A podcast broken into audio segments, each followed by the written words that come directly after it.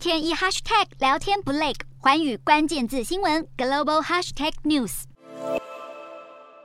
知名的美元微笑曲线理论认为，无论是在美国经济健康良好时带动乐观情绪上升，或是在全球经济形势不稳带动避险情绪升温时，美元都会走强。然而，如果美国经济基本面暗淡，美元表现就会走向疲软。而在全球经济前景充满隐忧和地缘政治风险之下，今年上半年避险资金大举流向美元，而追踪美元对六种主要货币的美元指数，从四月上旬乌俄战争出现歹戏拖棚的态势开始，美元指数就站稳。一百大关，今年以来更已经上扬超过一成。然而，接下来美国联准会可能会放慢升息脚步，带动十七号美元指数先是下挫，又小幅收高，上演 V 型反弹。从欧元兑美元到美元兑日元都小涨。不过，在随着英国七月通膨飙出四十年新高后，英镑则是下跌百分之零点三七，更引发看法认为，今年底前美元恐怕即将触顶。然而，十七号彭博资讯报道，美元狂飙已经把开发中国家的财政砸出大洞。估计多国为了支持本国货币对美元的汇价，今年以来已经烧掉三千七百九十亿美元，其中大多是各国的紧急预备金。而今年全球货币就有三十六种贬值超过一成，